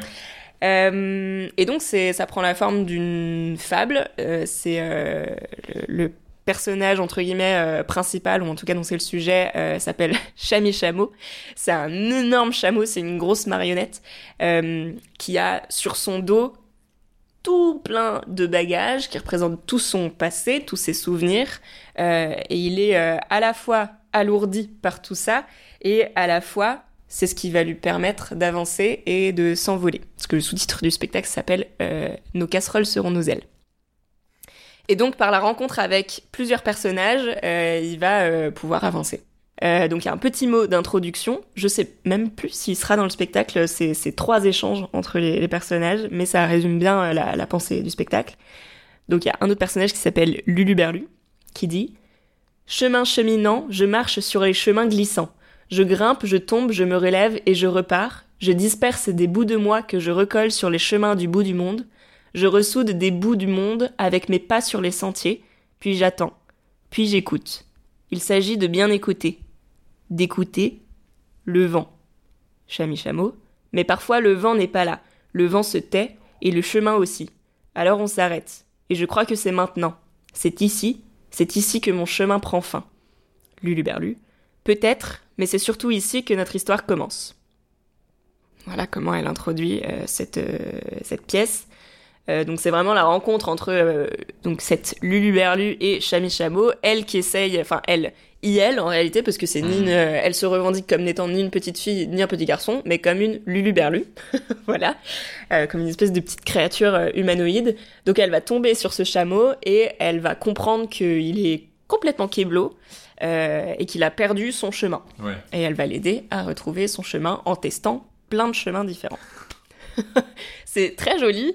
Euh, c'est hum, justement euh, une manière très, hum, très astucieuse euh, de fabriquer une fable, une aventure euh, qui va parler aux enfants parce que c'est vraiment, il y a vraiment plusieurs étapes. c'est c'est dans, dans l'écriture, c'est très drôle. Les personnages sont hauts en couleur. euh, les rencontres sont euh, explosives entre, entre les personnages. Euh, et à la fois, si tu le regardes d'un peu plus loin, là, rien que cette introduction, tu comprends tout à fait le, le, le sens profond du truc. C'est vraiment... là, l'important dans cette réplique-là, c'est il s'agit de bien écouter, d'écouter le vent. Donc, pour moi, en tout cas, c'est une pièce qui parle de savoir se recentrer pour écouter euh, ses désirs, pour écouter euh, son, son instinct profond, pour pouvoir trouver son chemin ensuite, savoir euh, vers, vers où aller. Donc ça développe toute, toute cette idée-là. Et juste pour le plaisir, je peux vous... Ah J'ai perdu le texte. Je peux, je peux lire un bout de la fin, qui, qui est- je trouve qui est vraiment très beau. Et qui, pareil, euh, résume bien la pensée. C'est un petit monologue de Lulu Berlu.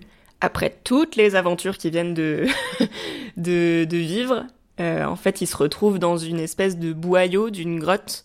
Euh, et puis, il y, a, il y a un espèce de, de vent qui les pousse de Mhm. derrière et ils commencent à voir une lumière Le, devant le eux. vent se lève, il commence à voir par où il peut aller, quoi. Exactement, c'est ce moment-là.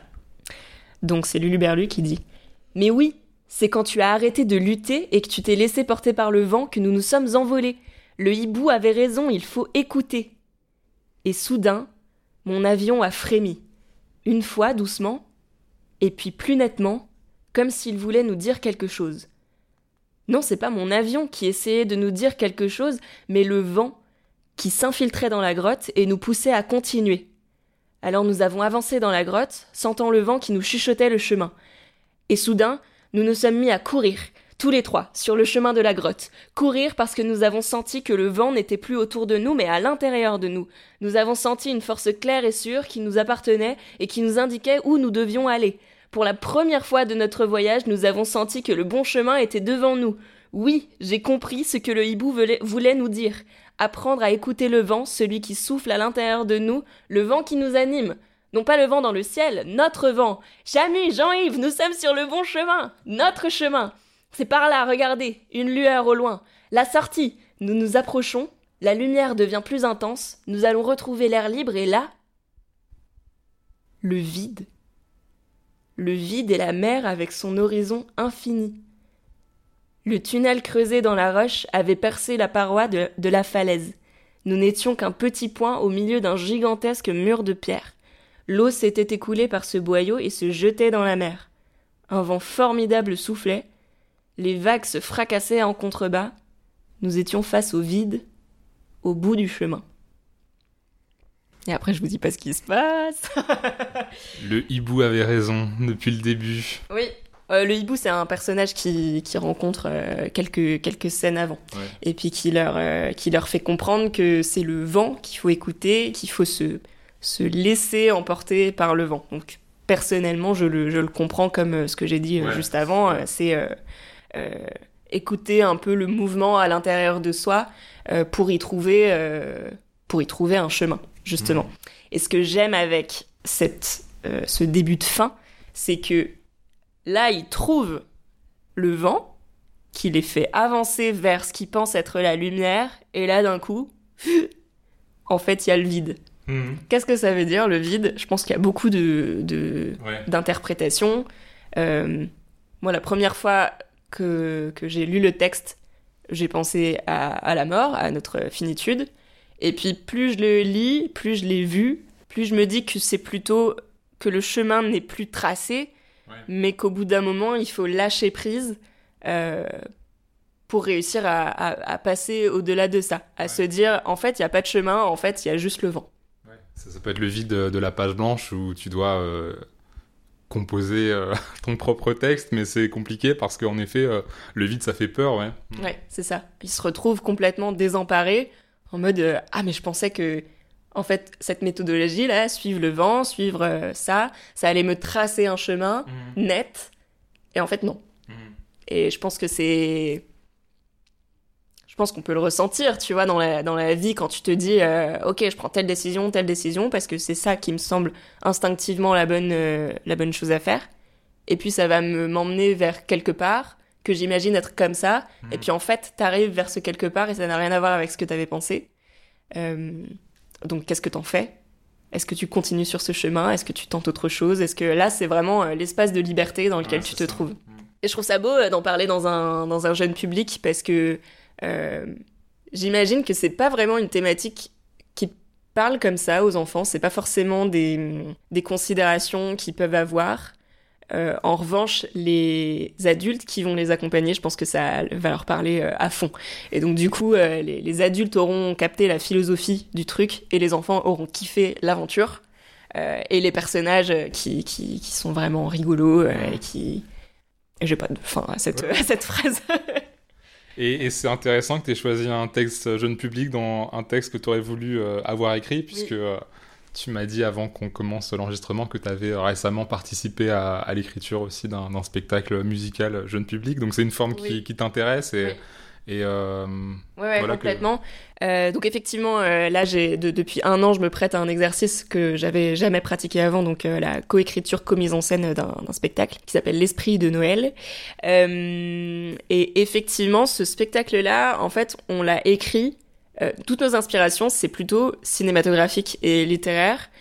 On l'a vraiment écrit comme un dessin animé, en vrai. Euh, et donc du coup, c'est une écriture, euh, pareil, qui est très quotidienne et qui est très centrée sur la quête de l'héroïne, avec une philosophie en, filigrane, mais, mais c'est très concret, en fait. L'écriture est très concrète.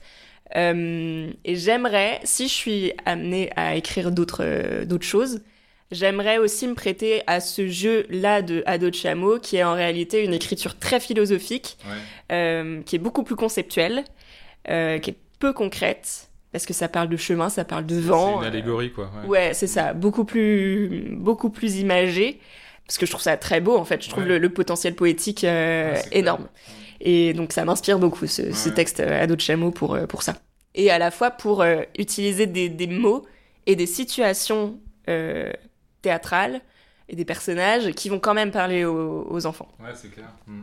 Voilà. Ouais. Qu'il y ait plusieurs couches de lecture euh, grâce à cette euh, poésie-là et cette philosophie. Je trouve ça très très habile euh, et très impressionnant. Ouais. J'aimerais tendre vers ce genre d'écriture aussi. Un texte à offrir. Oui. Un texte à offrir, ou plutôt une pièce, des, billets de spectacle à aller voir. C'est bien. Mm.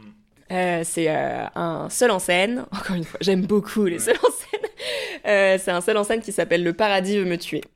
Euh, c'est un ovni complet. Ça ne ressemble à rien de ce que j'ai vu auparavant. Euh, c'est un artiste qui s'appelle Bébé Chevrotine, enfin non, le pseudo est Bébé Chevrotine qui, qui, qui a écrit ce texte-là et qui l'interprète, et qui se définit comme un gangster de l'amour. de visions euh, à la fois complètement opposées, à la fois qui se retrouvent complètement dans, dans son œuvre. Et c'est c'est épique en fait comme euh, comme spectacle. C'est euh, ah, c'est hyper dur à, à, à décrire en fait. Euh, c'est un peu les, les, les aventures, les élucubrations d'un gangster, d'un mec qui est en fuite perpétuelle, qui est en action perpétuelle, euh, qui euh, bon, en vrai je peux vous- je peux je peux lire le le- l'extrait Ouais, ça ouais, va si ça va être euh, plus plus parlant. Ouais. Euh, ok. L'histoire commence comme ça. Dans ma main un flingue. Mon cul dans une voiture. La voiture à toute blinde. Sur une route défoncée. On est en race campagne et je précise tout le monde est vénère La route, la voiture, mon cul, mon flingue, ma main, les cris de mon pote qui conduit en pleurant, son visage en sang et surtout les fumiers qui nous poursuivent sur leur souillure de moto. Vous me suivez? Alors je continue. Là, je prends mon poing, je le mets dans la gueule de mon pote. La voiture bouffe un écart mais revient dans le game en évitant un arbre d'une seconde. Mon pote me dit Mais pourquoi tu me frappes, ouais Je réponds juste Accélère. Je pète la vitre, je me hisse sur le toit de la voiture et je m'accroche à l'antenne. La vitesse me lèche et l'autoradio grésille ce refrain. Ici-bas, beaucoup d'histoires commencent ou se finissent. Ici-bas, beaucoup d'histoires commencent ou se finissent.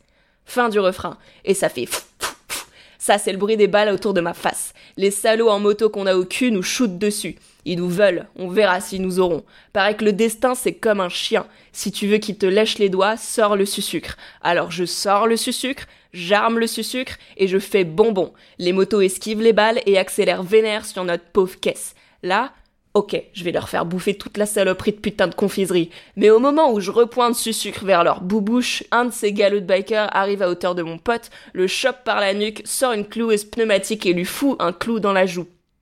Mon pote hurle, ne conduit plus rien, la voiture fait un putain de zig, un putain de zag, un putain de zig, un putain de zag. Moi, comme dans tous les moments durs, je m'agrippe à la vie, même si c'est pas tout le temps facile, vous savez.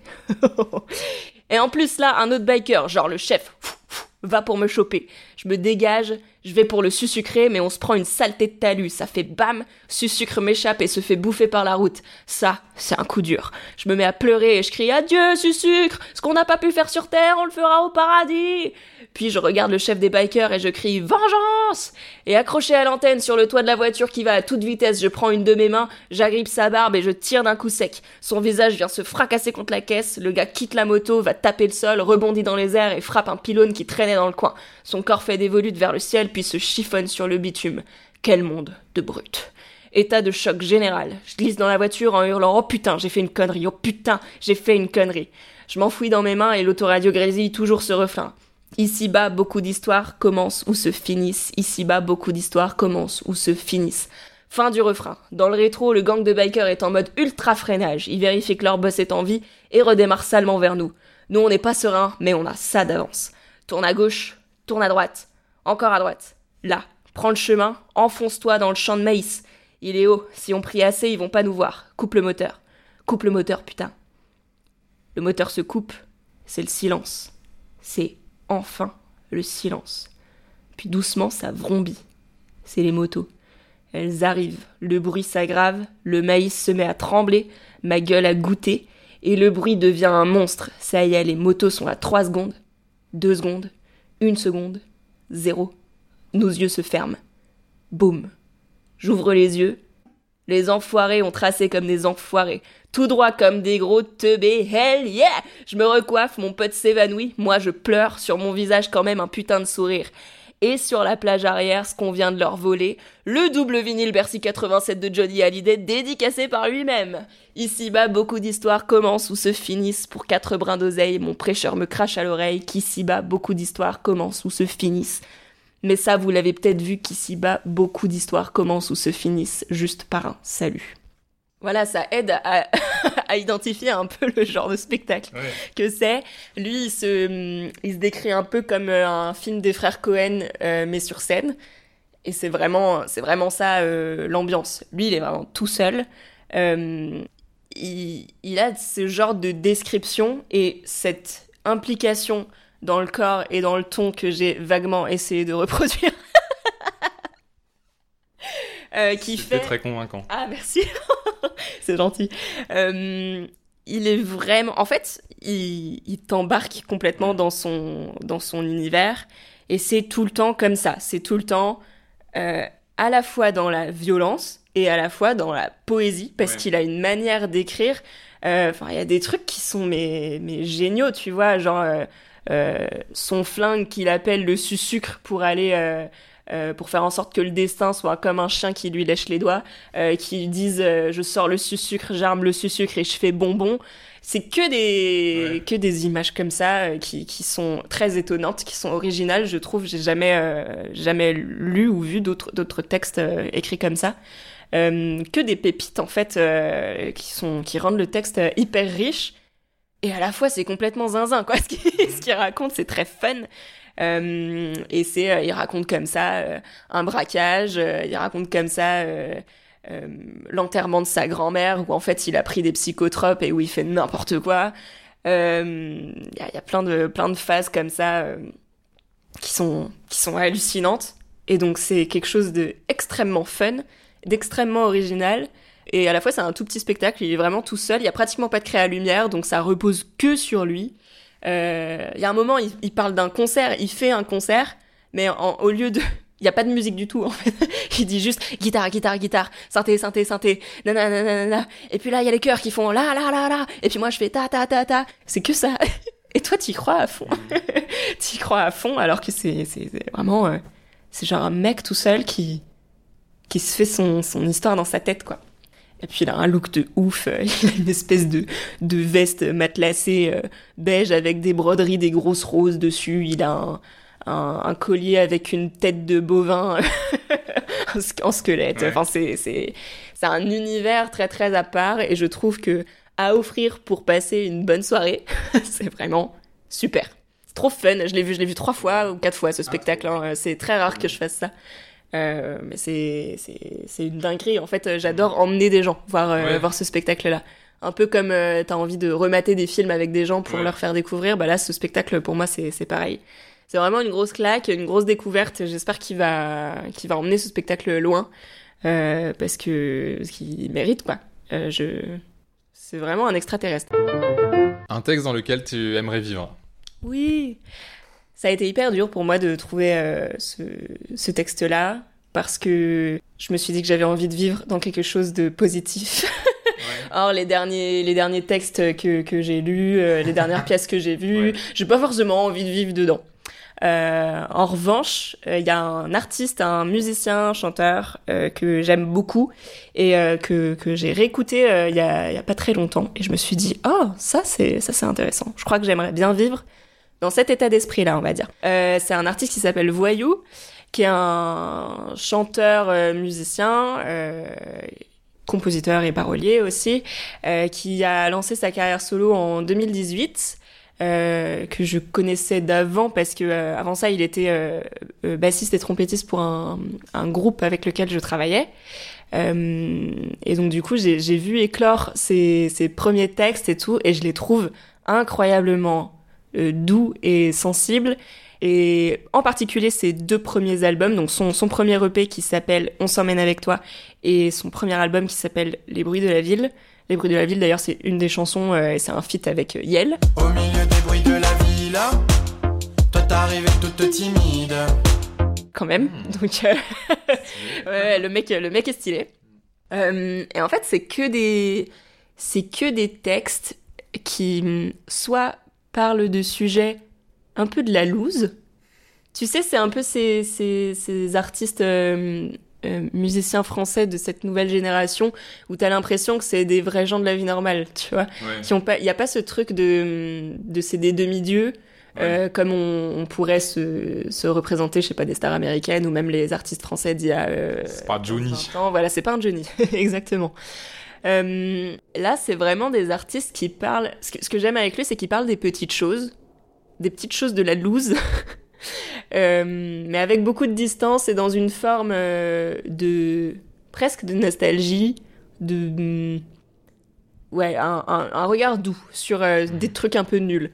Genre, il y a une chanson, il y a une chanson qui s'appelle euh, Seul sur ton tandem, qui parle du moment euh, juste avant la rupture d'un couple où il y a l'un des deux euh, qui commence à détourner un peu son regard, qui perd de l'intérêt pour son partenaire et puis qui commence à essayer de papillonner euh, alors que l'autre est encore en train de pédaler pour deux.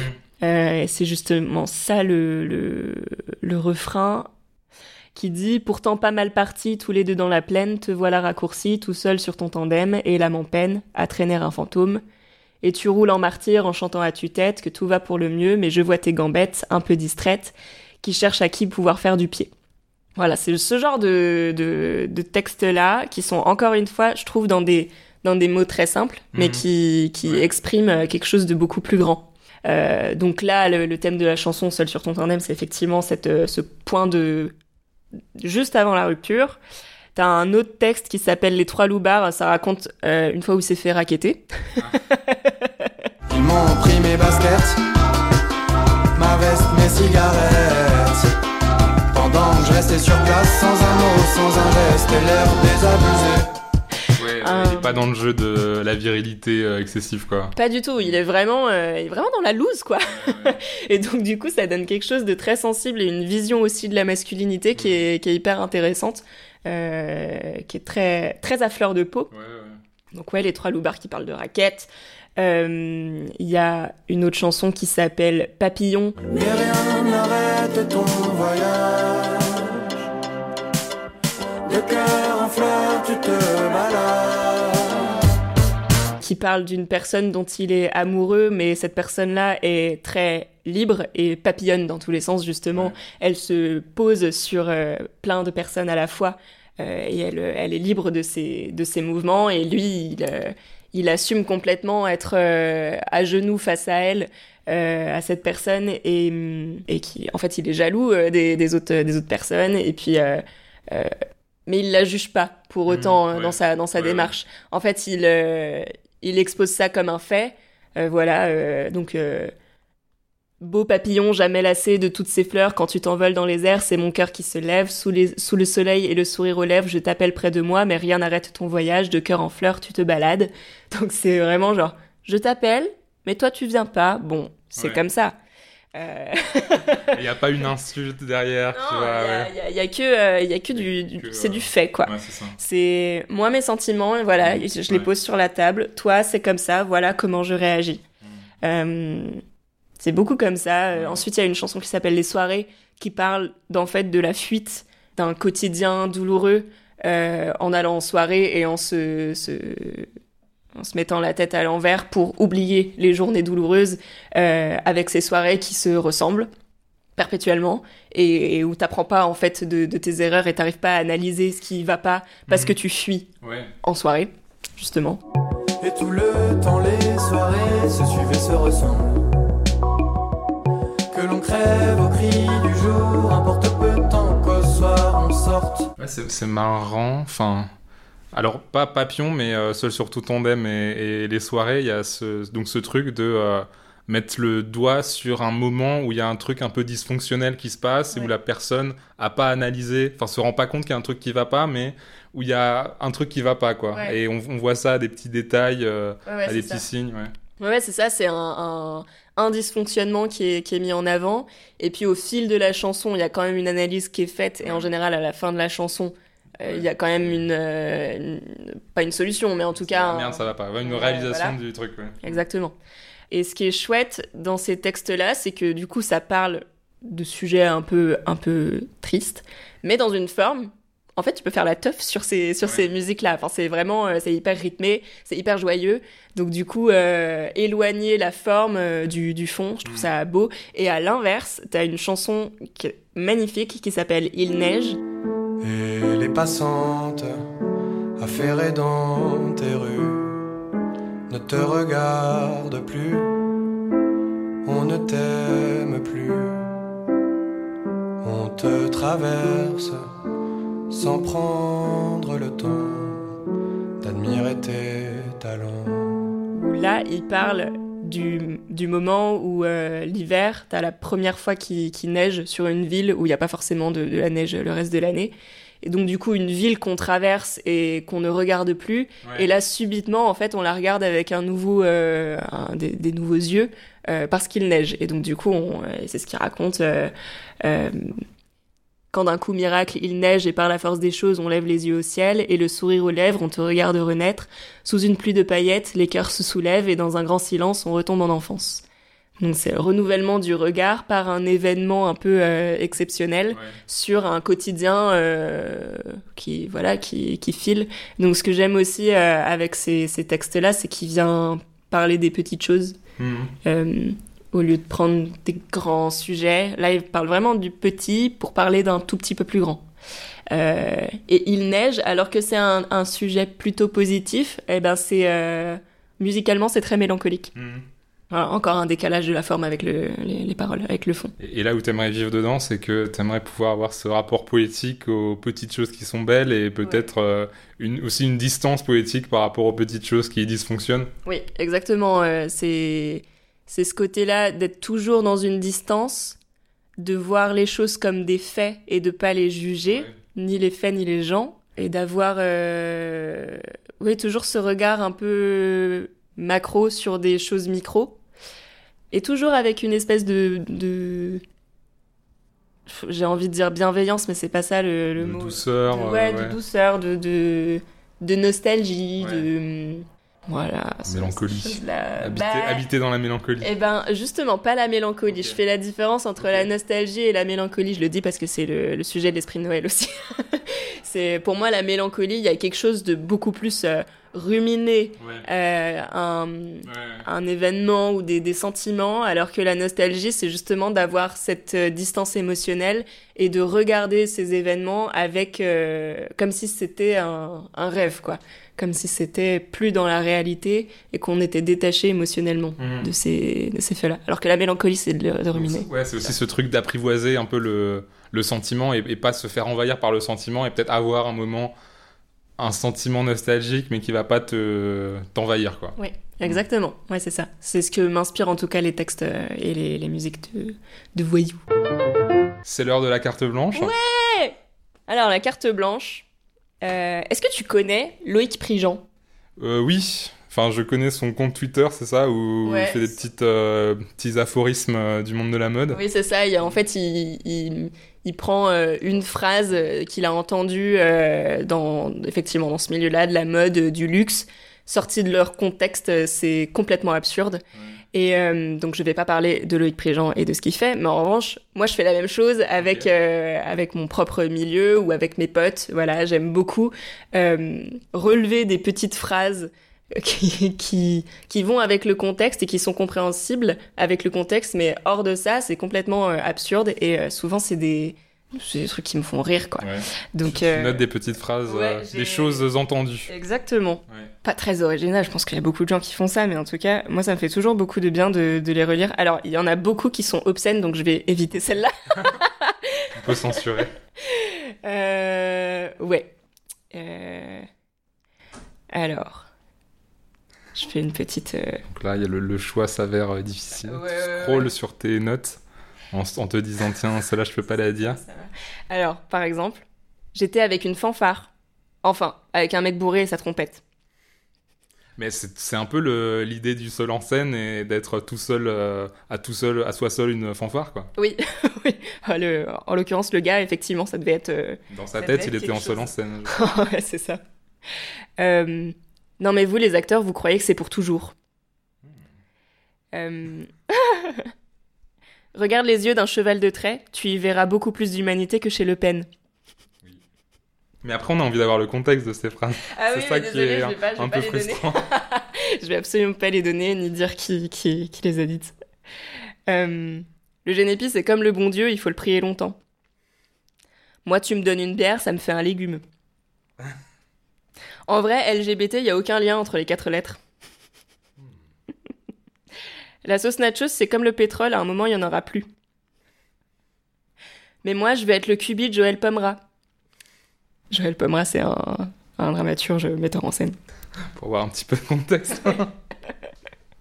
Euh, c'est quand même rare qu'on n'ait pas envie de faire l'amour avec François Civil. on voit une tendance se dessiner dans, dans ces deux phrases. Euh, ah bah, encore la, la même chose d'ailleurs. Ça m'étonnait pas du tout qu'elle me dise qu'elle s'était tapé la moitié du Puy du Fou. Les sketchs de Bigard, on se croirait dans un Big Mac. Hmm. Ok, intéressant. Je suis très exigeante pour la frangipane. Merde, j'étais à deux doigts de taper site internet sur Google. Euh, Est-ce que j'en ai d'autres qui soient pas? Ah oui. Des aurores, des aurores boréales? Ouais, ouais, tout à fait, regarde dans mon cul. Ça pour donner un peu de contexte parce que c'est. Ça, j'ai envie de le dire quand même. Euh, C'était sur, justement sur la création de l'esprit de Noël où je réfléchissais avec mon directeur te- technique et scénographe à comment est-ce qu'on pourrait représenter des aurores boréales. Et donc, du coup, je finis par lui, par lui dire Mais est-ce que comment est-ce qu'on pourrait faire des aurores boréales? Tu tu dis-moi comment est-ce qu'on peut faire? Et là il me regarde, il me fait ça. Mais des aurores boréales? Ouais ouais, c'est ça. Bah regarde dans mon cul. en mode bah non, c'est pas possible de faire des aurores boréales. Mais euh, ça ça m'a fait beaucoup beaucoup beaucoup rire. Voilà, le reste je le dirai pas parce que c'est trop euh, c'est trop c'est trop c'est trop obscène. Mais, mais en vrai, ça, c'est quand même lié à, certaines choses que, que tu nous as dites euh, avant sur ce, ce, ce regard un peu, un peu acéré sur les petites choses du quotidien et repérer des, des petits détails et, et restituer une forme d'oralité qui passe aussi peut-être par une forme de vulgarité, mais c'est ça qui la rend euh, vivante. Enfin, du coup, euh, ouais, c'est. Tu, tu fais ça depuis longtemps de, de noter euh, les petites phrases que tu entends ça, ça fait deux ans, je crois. Ok, quand même. Ouais. c'est. C'est une vraie pratique du coup d'écriture. Ouais, ouais, et puis euh, ça te permet aussi, euh, au-delà du côté rigolo, euh, ça permet de, de se souvenir. Ouais. Euh, ça, ça crée des souvenirs aussi sur Mhm. justement des petites choses, des petites phrases. Euh, pour moi, c'est c'est- c'est important. Euh, ça. Le, le contexte qu'on n'a pas, toi, tu tu t'en souviens très Oui. bien. Exactement. Exactement. Et à chaque fois que j'en rajoute une de ces petites citations, du coup, je peux relire toutes les autres. Et, et pareil, ça, ça te met dans une espèce de, de, de mood. euh, De nostalgie et non de mélancolie. ouais. C'est ça, de nostalgie, euh, tout, en, tout en gardant le côté euh, humoristique de la chose, parce que c'est toujours des phrases que je trouve drôles. Ouais. Donc, euh, ouais, c'est c'est mon petit, euh, mon petit album souvenir à moi, on va dire. Album photo de phrases euh, Oui. rigolotes. Oui, c'est ça. Voilà. Bah, merci Val, c'était trop cool. Bah, merci à toi. C'était euh, sûrement très long pour les gens qui vont nous écouter. Mais moi, j'ai pris beaucoup de plaisir à parler avec toi de tout ça. Bah, moi aussi.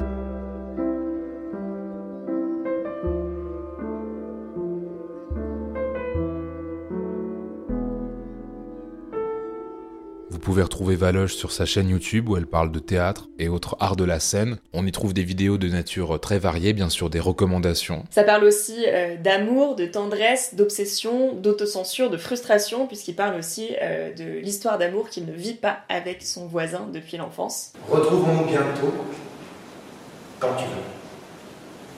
Soyons fous. Oui. Viens à la maison prendre le goûter. On y trouve des documentaires et des reportages sur différents événements et différents projets. En ce moment même, dans la campagne de Franche-Comté, à Amaté-Vésigneux, près de Besançon, un heureux événement est attendu. Un tout nouveau théâtre est en train de naître. Un théâtre un peu spécial dont j'ai très envie de vous raconter l'histoire. Et on y trouve aussi de nombreuses collaborations et entretiens. J'aimerais bien qu'on parle du, de ton rapport au théâtre. Est-ce que tu peux m'expliquer euh, déjà si le théâtre fait partie de ta vie au quotidien Mm. ou si c'est quelque chose de très très occasionnel? Bien sûr, vous pouvez retrouver sur scène la plupart des textes choisis par Val dans cet épisode. Les premières d'Ado de Chameau de Julie Duquesnoy seront présentées à Avignon au théâtre La Fabrique pendant le festival. Je vous invite d'ailleurs à suivre les réseaux de Compote de Prod, notamment pour avoir toutes les informations sur Ado Chameau donc, mais aussi sur Ta vie d'endive de Lucille Menley et sur L'Esprit de Noël, coécrit par Yann Sébil et Valentine Roux, qui sera de nouveau en tournée à l'hiver prochain. Bébé Chevrotine reprendra son spectacle Le Paradis veut me tuer en mars au Kibélé à Paris. Voyou sera en tournée en France cette année, vous pouvez retrouver les dates sur ses réseaux sociaux. Son EP On s'emmène avec toi et son album Les bruits de la ville sont parus chez Entreprise, respectivement en 2018 et en 2019. Pour voir euh, Roi du silence de Geoffrey Rouge Carassa, on peut bien sûr surveiller son compte Instagram et être à l'affût des, annonces. Ces trois pièces, Conseil de classe, Roi du silence et Dépôt de bilan, ont été publiées à l'Avant-Scène Théâtre en 2022. Il n'y a pas de hasard, monologue contre l'identité de Delphine Orviller est paru chez Grasset en 2022. Toutes les autres références que nous avons mentionnées sont en description de l'épisode. Intertext est un podcast réalisé par Arthur Segar, illustré par Pauline Le Serre, et dont la musique est empruntée à John H. Lovekind. Merci de l'avoir écouté, abonnez-vous, mettez des étoiles, abonnez-vous aussi à la chaîne de Valoche, et à très bientôt pour un nouvel épisode.